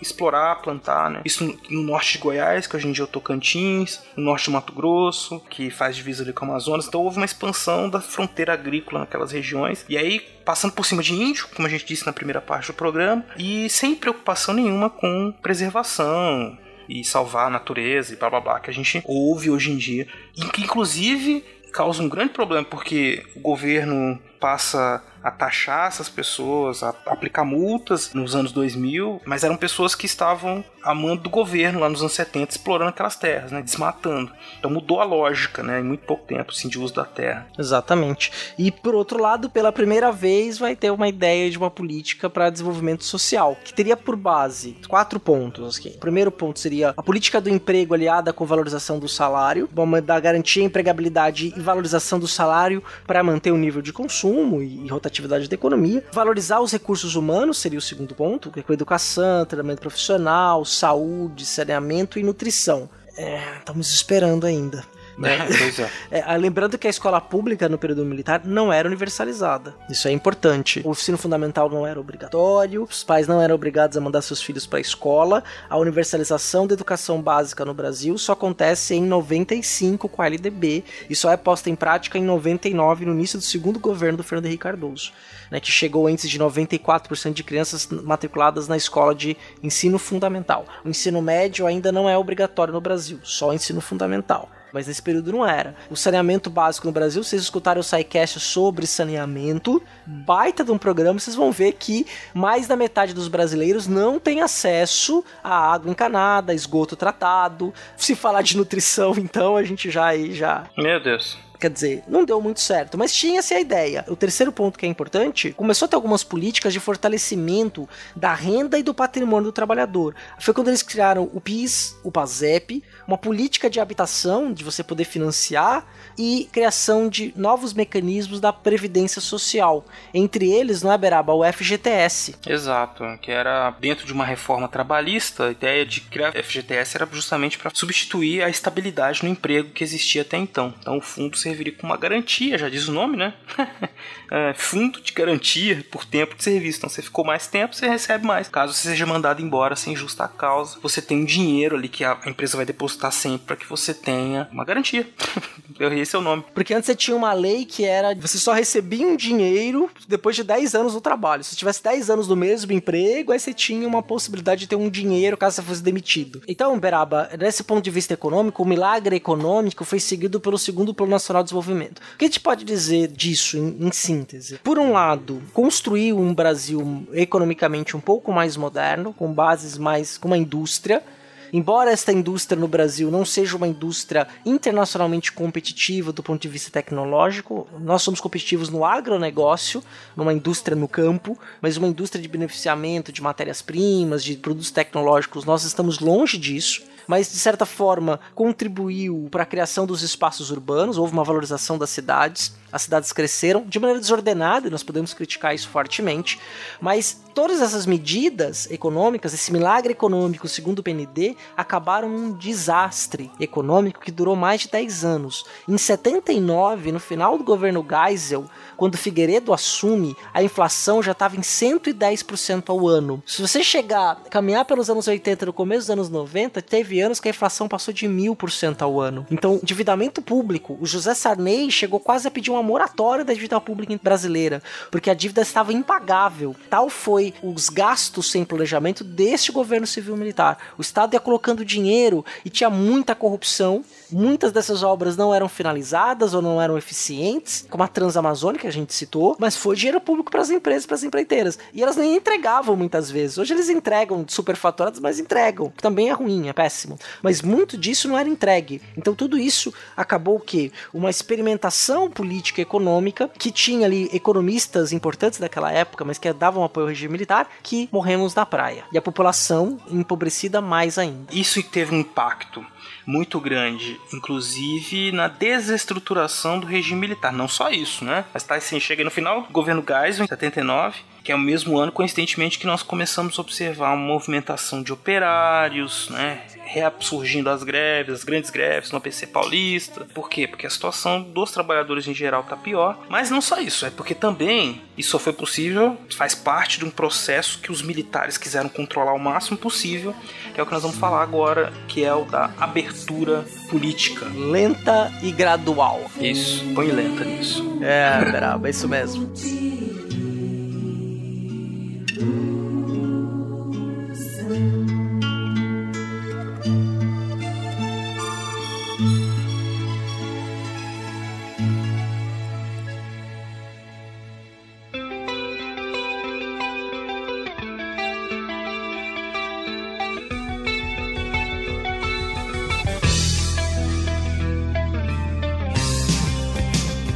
Se a abertura começa em 74, né? Com a escolha do Geisel, vou chamar de eleição, é muita bondade com ele. Foi a escolha do Geisel para presidente, Ernesto Geisel. A gente falou um pouco dele no episódio 22, descendente de alemães, uma pessoa sisuda, bem autoritária. Ele assumiu. O primeiro presidente evangélico do Brasil. Ah, prometendo essa abertura política.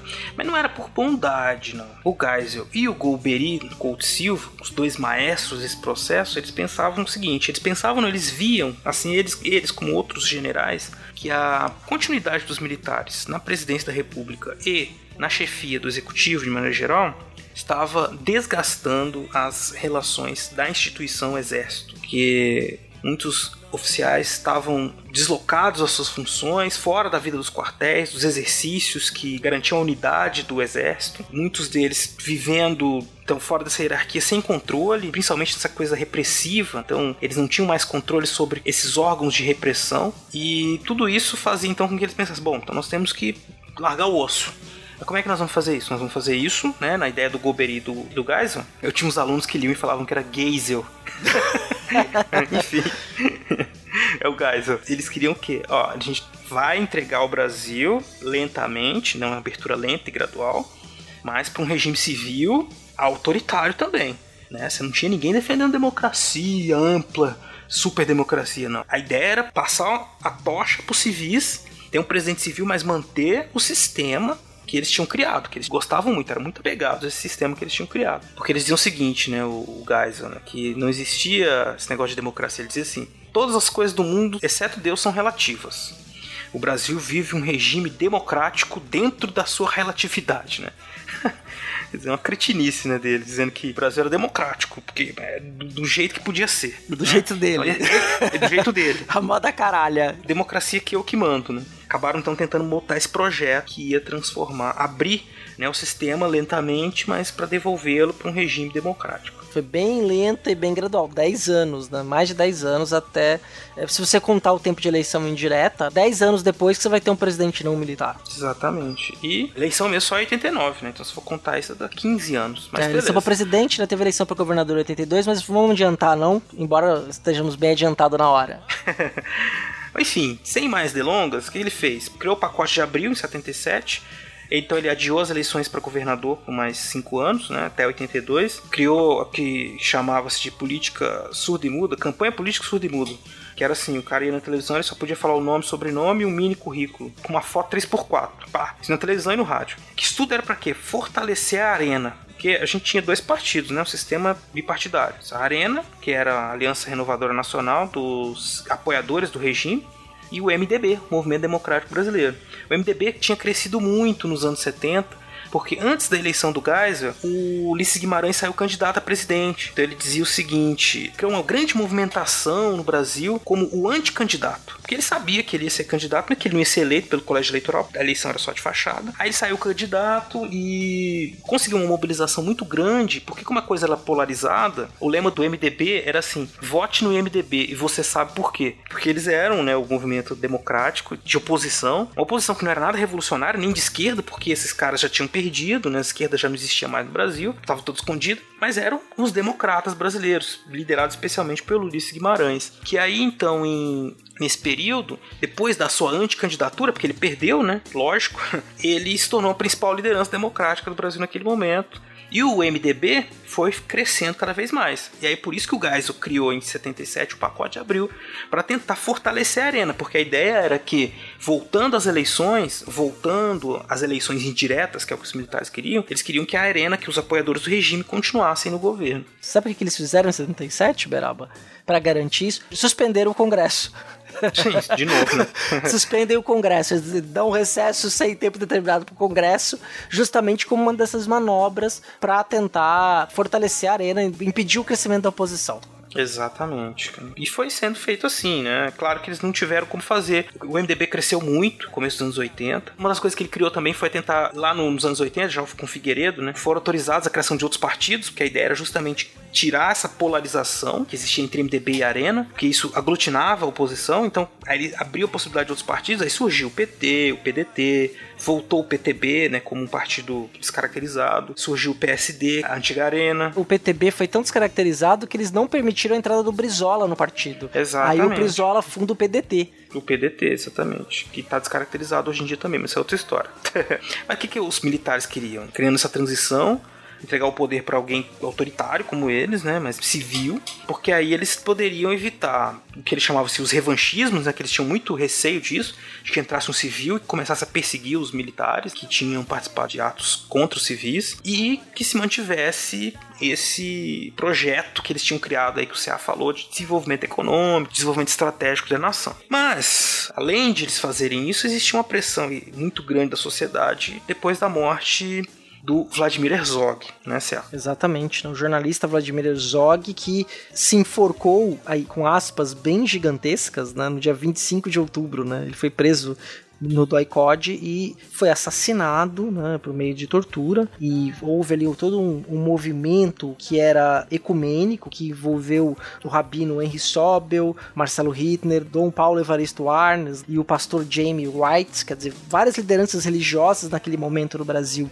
também se levantaram. 8 mil pessoas foram às ruas desafiando a ditadura militar pela morte desse jornalista, né, que tinha publicado uma matéria que denunciava, se não me engano, acho que até um escândalo de corrupção no governo. Ele tinha ligações com o PCB, mas muito assim, esporádicas e desde os 73, 74 existia esse movimento de caça aos dissidentes do PCB, Partido Comunista Brasileiro, que estariam escondidos, né, por aí. E o Herzog seria um desses. Nada disso é, é certeza. Ele era muito conhecido, muito respeitado, trabalhava na TV Cultura e morreu. Tem uma, uma coisa interessante que assim, ele foi intimado a depor né, no, no DOI. E aí ele, na hora que recebeu a intimação, ele não pôde ir. Ele foi no outro dia espontaneamente se apresentou se apresentou espontaneamente, foi preso, torturado no mesmo dia, na mesma tarde, morreu.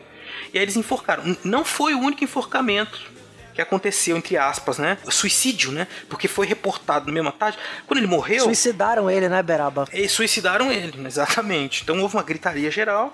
Aí disseram, não, se suicidou e publicaram a foto. Mas assim, assim como aconteceu com outras pessoas, se não me engano, houve 19 suicídios nesse período todo da ditadura. Muitos desses suicídios, os suicidas se mataram sentados. Agora, se enforcados e sentados. Que me diz como é que alguém se enforca sentado, né? Não tem jeito. Você tá sentado e se enforca ali com as pernas dobradas. Tem que se enforcar. Porque se você tá se enforcando, né? Lógico que sua tendência é não morrer, você vai esticar as pernas e não vai se enforcar. Por isso que tem que ser pendurado. Então era uma coisa completamente falsa, né? Essa coisa do suicídio, uma desculpa esfarrapada que não colou e que gerou essa mobilização que o CA falou, ecumênica, política, né? A partir dali, as oposições avançaram contra a ditadura e surgiu também uma coisa interessante que foi assim, uma unidade da oposição, né? Porque se antes você tinha gente que era liberal, democrata, que era esquerda, democrata, social-democrata e tal, de maneira geral a oposição vendo aí esse endurecimento, essa loucura que tinha virado o regime, mesmo aqueles que apoiavam passaram a criticar e exigir, todos eles, direitos de cidadania, liberdades democráticas. Então seria a coisa do habeas corpus, do julgamento justo, da transparência das ações do governo, liberdades democráticas. Começaram a exigir democracia. Isso criou uma unidade muito grande aí na oposição ao regime militar. Exatamente. E é isso, por exemplo, em 75 vai nascer um movimento, nesse mesmo ano da morte do Vladimir Herzog, mulheres, né, que são as primeiras a tomar a frente disso, mães, esposas e filhas dos desaparecidos, então iniciaram o movimento da anistia, justamente para tentar perdoar aqueles crimes políticos investigar esses desaparecimentos e acabar com essa situação. Aí, ao longo desse processo de 75 até 79, você vai ter uma série de outros movimentos que eu vou entrar, advogados, membros que vão fundar o movimento sindical, porque em 78 você começa a ter uma série de greves no ABC, você tem lá o Luiz Inácio Lula da Silva e outras lideranças que depois vão ser importantes da política, que estão ali naquele momento, Fernando Henrique e Lula em 78, 79 distribuíam panfletos fazendo campanha pro anistia, e depois em 84 vão participar do processo democrático do movimento pelas diretas já, quer dizer, então você vai ter ali vários nomes que vão estar na política aí dos anos 90, do século 21 também, participando desse processo. Os movimentos sindical muito forte no ABC, que vai ser o, o polo da indústria automobilística, membros da Igreja Católica, cientistas, artistas, intelectuais que estão participando por esse movimento da anistia, né? anistia ampla, geral e restrita. Tanto é que na, na SBPC, na 28ª reunião da Sociedade Brasileira para o Progresso da Ciência, foi lida uma carta, e esse encontro aconteceu em Brasília, em 76 foi lida uma carta, um manifesto por liberdades democráticas e que exigia do governo a anistia. Exato, e é importante ressaltar que a anistia nasce com a ideia de perdoar os que tinham sido acusados de crimes políticos, crimes de ideias, né? Então aqueles que eram oposição ao governo, que tinham sido presos, exilados, exigia-se então que eles fossem perdoados, anistiados. Mas o que aconteceu no Brasil foi que Nesse momento, até por própria pressão dos militares que temiam o revanchismo, todo mundo foi anistiado, inclusive os torturadores, que cometeram todo tipo de excesso, como a gente já falou mais de uma vez nesse episódio. Não houve julgamento, não houve punição a nenhuma dessas figuras. Algumas delas, infelizmente, continuaram na política, continuaram suas vidas normais, nas suas carreiras, como se nada tivesse acontecido. E assim, ah, você fala, mas houve excessos da esquerda, houve excessos da direita, houve excessos da oposição, do governo. Ok, mas os agentes do Estado que agiram ilegalmente e que agiram com crueldade, porque é uma coisa contra os direitos humanos. Não é humano você bater em criança, estuprar. Isso não, não existe justificativa para isso. Cometer todo tipo de sevícia. Né? O que é sevícia? É você ter uma tortura e machucar a pessoa, enfiar coisas nas pessoas. Isso não deveria, em momento nenhum, ter sido perdoado. Ah, mas morreram militares. Sim, morreram. Então essas pessoas são condenadas, presas por homicídio, que seja. Apesar de que a maioria delas morreu também, como preso político. É, ninguém tá defendendo aqui que crimes, né, como assassinato, sejam perdoados porque as pessoas estavam lá na Revolução, né? Não, o que a gente tá dizendo o torturador... é que não, não pode ser tudo perdoado, entendeu? Sim. Porque faz parte do processo de cura, inclusive, você olhar para a ferida e tentar achar ali, tentar curar, né? Não jogar para debaixo do tapete, aquilo que eu falei no começo. A anistia acabou servindo muito para isso. Foi muito ótimo, as pessoas vieram, foi uma alegria, né? Se a gente falava do, do contexto em 1979, quando foi promulgada a lei da anistia pelo Figueiredo, né? Então volta o Brizola, volta aquela galera, tem um monte de gente que é solta. Então, assim, é uma alegria volta generalizada. quadros, né? Volta todo mundo. Volta, volta todo Fernando mundo. Cardoso, volta os irmãos do Enfio. Exato. Agora, quem tava comemorando também eram esses seres que eu não vou chamar de nem de humanos, esses bichos, esses caras que eram torturadores, que praticavam todo tipo de desumanidade, que, enfim, cara, eles não comemoraram, eles ficaram na deles, foram embora viver na escuridão, ou alguns deles, inclusive, continuaram suas carreiras, infelizmente, né? Uma situação que a gente passou a rever na Comissão Nacional da Verdade, que você pode pensar assim, nossa, uma grande invenção brasileira. Não, isso aconteceu em, em regiões que passam por esses traumas, em que há uma polarização e perseguições, muito ressentimento. A ideia de conversar sobre isso e punir e entender é muito importante para que se vá adiante. Isso aconteceu então lá no Apartheid, na África do Sul, isso aconteceu na Argentina, no Chile, né? Eles resolveram isso muito melhor do que a gente. Torturador tem que ir pra cadeia. Isso não é passível de ser aceito. E sabe o que é interessante, Beraba? Isso é até interessante para ver está falando isso. Duas coisas me vieram à mente. A primeira é rever essa memória significa que você não vai ter pessoas muito jovens que não têm a dimensão defendendo a volta do regime. Exatamente. Né? Ah, tem que ter ditadura militar, os militares têm que voltar. Quer dizer, não, não tem que voltar. Né? Primeiro ponto. Segundo ponto, eu falei do Museu de Direitos Humanos de Santiago do Chile. Inclusive, eu estava visitando o Palácio da La Moneda, que é o palácio do governo lá, e eu comecei a bater, eu encontrei lá um, era um jovem oficial, mas era um oficial, ele tinha patente. Batendo um papo com ele ali, conversando sobre o palácio e tal, ele falou: Olha, você já foi no Museu de Direitos Humanos? Falei: Não, nunca fui. Então vá ao Museu de Direitos Humanos, que é uma experiência que você não vai esquecer. E o Museu de Direitos Humanos ele foi construído justamente para que os chilenos não esqueçam do que foi a ditadura civil militar. E quem me indicou aí ao museu foi um militar. Quer dizer, a questão ficou resolvida até dentro da corporação. Quer dizer, olha o erro que todos foram cometidos. Deve falar que o militar no militar é ruim? Obviamente que não. É, obviamente que não. A corporação militar, não. pelo contrário, tem muita gente decente, muita gente boa, competente, obviamente. Não, lógico. A questão é que depois dessa experiência toda que houve toda essa loucura, é preciso esse processo de rever, de repensar tudo isso que foi feito, para que não se repita, lógico, para que as pessoas entendam o que foi feito, o que não foi feito e para que a gente pudesse avançar com um regime democrático mais sólido, né? Que é uma coisa que a gente aprendeu nos últimos anos que a gente não tem, infelizmente. Podes dizer aquilo tudo que eu disse antes.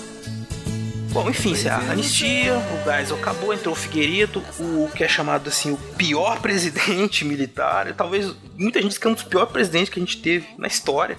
Era um cara turrão, um cara, assim, que não tinha muita paciência com nada, assim, que falava com a coisa, e ele foi perdendo, foi se isolando, perdendo apoio entre os militares também. À medida que avançava ali a primeira metade dos anos 80, a crise econômica foi aumentando, então ele era impopular, ele era arrogante, chato, enfim, presidente impopular e que queria logo se livrar, né? É a abertura que nem que seja porrada. que seja na porrada. que seja na porrada. ele queria acabar tanto que quando foi acabando o governo dele, ele não passou a faixa presidencial pro Sarney, ele não desceu a rampa do Planalto, fez nada. Ele saiu pela porta dos fundos. Na última entrevista disse assim: Eu quero que os brasileiros me esqueçam. E foi o que aconteceu, porque ele morreu e ninguém nunca mais falou dele. E nesse momento aí, os militares que tinham todo aquele projetinho de entregar o Brasil para um regime que fosse amigo deles, que seguisse a mesma linha. Isso tudo foi por água abaixo, eles não tinham como controlar. A gente viu lá a morte do Herzog, o crescimento das greves, o crescimento, a anistia, tudo isso foi gerando um movimento pró-democracia no Brasil que era irresistível, que culminou, por sinal, apareceu muito na eleição de 82, né, Cé? É, a eleição de 82 foi a primeira eleição direta para governador do estado, com vitória ampla do PMDB, do MDB né, assim, destruidora. Até um político de esquerda, que era o Miguel Arras, que inclusive é avô do Eduardo Campos, né, vence em Pernambuco. O Brizola vence no Rio de Janeiro e o Franco Montoro vence em São Paulo. Fora os outros estados, mas assim, o MDB ganhou praticamente todos os lugares, né? Tudo. PMDB, né, passou a chamar PMDB, ganhou em tudo. Então, quer dizer, as pessoas então já viviam aquela euforia da democracia e aí isso foi se aproximando, discussões sobre as eleições presidenciais que iam acontecer. E aí surgiu, se sabe mais ou menos o contexto, mas enfim, foi crescendo o movimento pelas diretas já. Queria-se ali que então artistas, políticos, intelectuais, até pessoas que eram antes arena passaram a defender, que começaram a pagar de democráticos pela, pela defesa das diretas já, né? Você teve, por exemplo, no esporte, você teve a famosa democracia corintiana. Aí um corintiano falando com orgulho aí. É, não, isso é um é. momento de orgulho, né? Eles entravam com a palavra escrita democracia, né? O Sócrates, uma das grandes estrelas do futebol futebol naquele momento ali em 83, um gênio do futebol, ele até chegou a jurar que se as diretas já passassem, ele não ia para Itália. porque ele tinha sido contratado por um clube italiano, ele falou que ele ia rasgar o contrato e ficar no Brasil. Chegou até uma mobilização de mais de 100 mil pessoas no começo pelas diretas já. Né? Então toda a classe política que a gente tem hoje, que de certa forma fizeram oposição, mas que se conhecem é, e se respeitam, tava todo mundo no palanque, né? Política de todas as matrizes ideológicas ali daquele momento que eram pró-democracia, pró-movimento democrático, artistas, intelectuais, jornalistas, num grande movimento em 83 e 84, pedindo que as eleições para presidente fossem diretas. Isso, e aí tem aquela história interessantíssima, vocês podem achar o vídeo aí depois no YouTube, né, que a, a Rede Globo foi uma apoiadora, assim, no último momento, né? Porque quando viu que era irresistível o movimento, nem foi tão apoiadora assim, tentaram disfarçar. Você tinha lá os comícios na Praça da Sé, diziam que era comemoração do aniversário de São Paulo. Olha aí, milhares de pessoas comemorando, e era na verdade um, um comício político pelas diretas, né? Até o fim lá, o senhor Roberto Marinho tentando, pela saco que era, tentando agradar os militares. E aí a gente tem um crescente, né, desse movimento, uma esperança muito grande, tem uma geração que viveu, que cresceu na ditadura, que já era jovem, ali na casa dos seus 20 anos, que então acreditava muito nesse processo, mas infelizmente não foi vitorioso, venceu o pragmatismo político brasileiro, né, contra a utopia, venceu a realpolitik, a ideia de que não, temos que fazer um negócio aqui, não importa o que o povo quer, o que importa é o que a gente tem que fazer que é melhor para a classe política, e eles resolveram, não foi aprovada a emenda das eleições diretas. Exatamente. E então teve a eleição indireta, na qual a chapa que tinha como presidente Tancredo Neves e vice José Sarney vence a chapa cabeçada por Paulo Maluf, o candidato favorito dos militares para assumir o poder na presidência da República. Então Tancredo Neves morre logo depois da vitória na eleição e assume José Sarney com seu bordão brasileiros e brasileiras. Mas Beraba, isso é um assunto talvez para um, sei lá, um direto de DVD. a quarta parte, né? É, é, nesse assunto vai longe, porque só da morte do Tancredo tem muita coisa pra falar. Depois o governo Sarney, que bagunça, meu Deus. Exatamente. E as pessoas falam que nós estamos vivendo a maior crise econômica. Gente, você vai no mercado, tem tudo. né? As pessoas estão comprando. Você vai na praça de alimentação, no shopping de sábado, domingo, lotada, você não consegue sentar. As pessoas estão comprando carro. Então, tem muito desemprego? Tem. Mas se olha para os anos 80, gente, isso aqui é playground. O negócio só foi muito pior muito pior. E então é nesse cenário que a, a democratização é realizada. Né? De forma indireta, de forma capenga, e alguns partidos vão surgir, mas a gente teve aí o fechamento dessa trilogia, né? Não queimaram o anel na montanha da perdição, né? O Frodo continuou com o anel, né? continuou, maldito.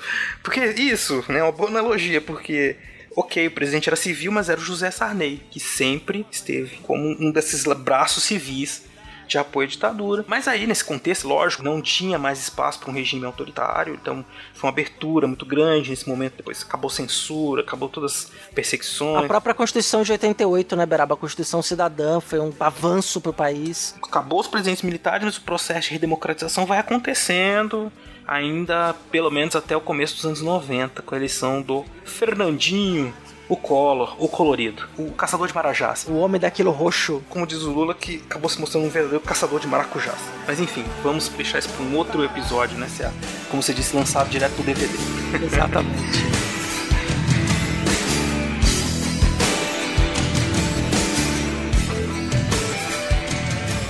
Ouvinte, acho que nós não vamos conseguir fazer leitura de e-mails nesse episódio, pela extensão que ele ficou. De novo, pedimos desculpa para quem nos mandou mensagem de voz pelo WhatsApp, nos mandou e-mail, para quem comentou no site, no Deviante. Continue comentando no Deviante, a gente adora. Agradecer aí a todos, agradecer a equipe Deviante por abrir as portas da casa para nós e aguardamos aí por comentários. Nós vamos achar uma solução para essa leitura de e-mail, gente, não se preocupem.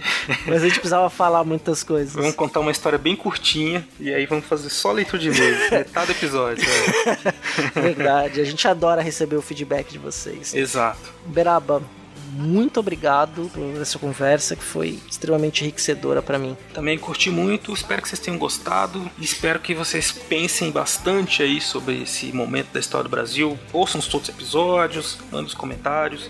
Eu agradeço por vocês terem ficado com a gente aí até agora e eu encontro vocês nos próximos episódios. Exatamente. Então, próximo episódio aí, mês de novembro, tamo junto. Abração. Abração, abração, gente. Tchau, tchau.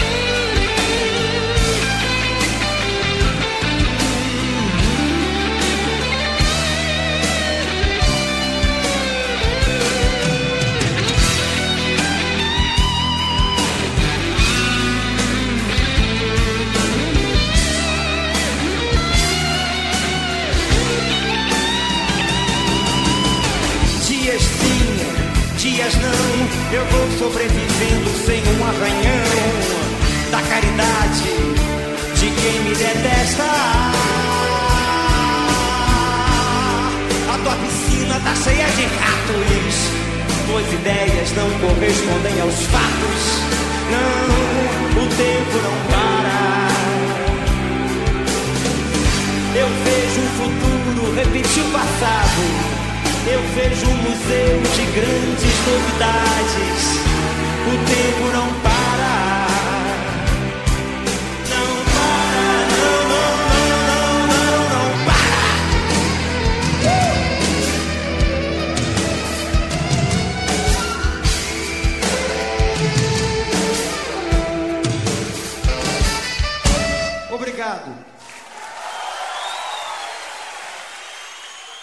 Mas, gente, ó, não se esqueça, tá? Assim como nós falamos nos recados, estreia agora o nosso novo quadro Recordar é Viver, com William Spengler. Adriano, roda a vinheta.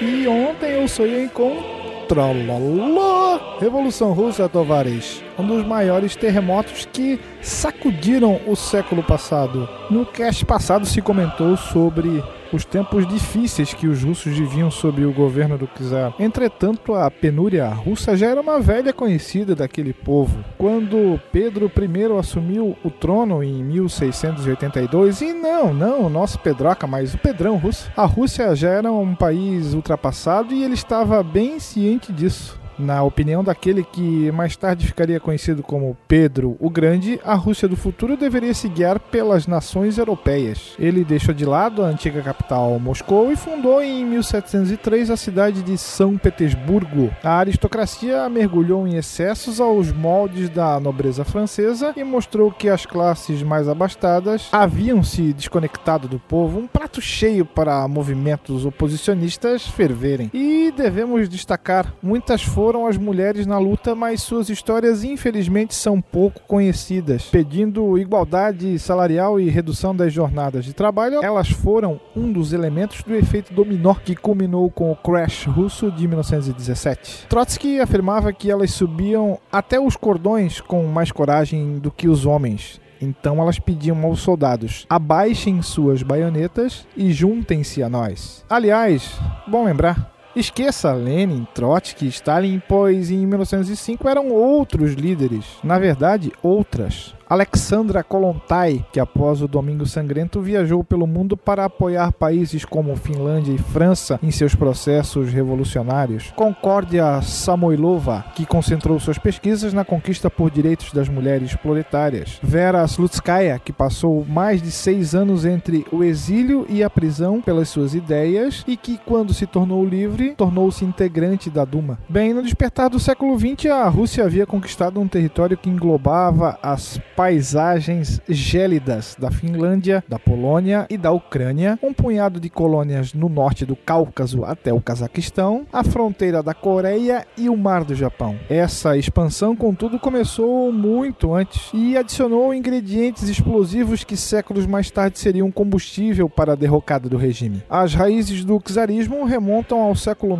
IX. Tudo começou com os vikings, sim, eles, que fundaram uma primeira comunidade em Novgorod. Até hoje, a fronteira da Rússia com a Finlândia. Eles usaram o termo Rus, remadores, para designar o seu povo e iniciaram uma intensa conquista territorial. Século após século, os povos da Eurásia foram subjugados. Por conta dessas anexações, no início do século passado, os não-russos representavam mais da metade da população sob o domínio do czar. Era um território tão grande que uma monarquia absolutista foi a única forma encontrada para evitar o colapso. E foi mesclando do terror com o nacionalismo religioso que a dinastia dos Romanov conseguiu se manter no poder por mais de 300 anos. E na virada de 1916 para 1917, o clima russo, por incrível que pareça, estava ainda mais rigoroso, se é que isso é possível. Tão frio que os camponeses se negavam a levar até as cidades os alimentos que colhiam. A neve se amontoava sobre os trilhos e os trens precisavam ficar horas funcionando para gerar vapor suficiente para se locomover. Depois de 33 meses de guerra mundial, a malha ferroviária ficara limitada a um quarto da sua capacidade e os trens eram o coração logístico do império. Sua paralisação colocava em xeque praticamente todas as cidades. Um dos primeiros reflexos foi a falta de combustíveis. Sem ter como funcionar, as fábricas fecharam as portas, desovando milhões de empregados nas ruas. Além disso, cresciam os rumores de que o governo pretendia racionar o fornecimento de pão. Nesse momento de tensão, quando todos esperavam uma atitude do governo, o czar fez uma sábia, só que não escolha. Resolveu viajar. Quem nunca, né, minha gente? Foi como jogar metanol no braseiro. Finalizando uma curiosidade sobre um outro gigante. Poucas coisas representavam ou representam melhor o tamanho do Império Russo nos primórdios do século XX quanto a ferrovia transiberiana. Construída entre 1891 e 1913, ela percorria exatos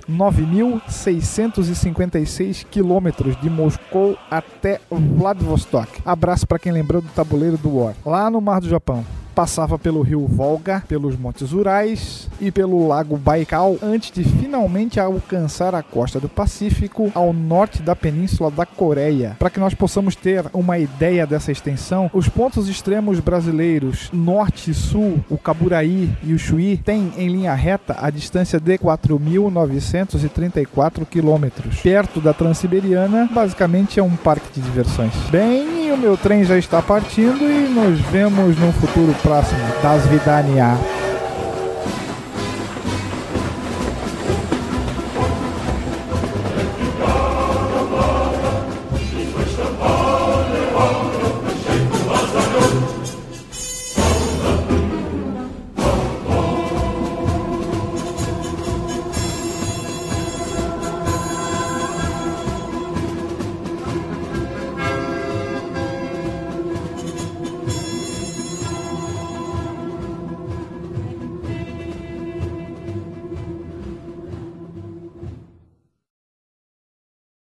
Caminhando e cantando e seguindo a canção. Vamos, vamos cantar, assim.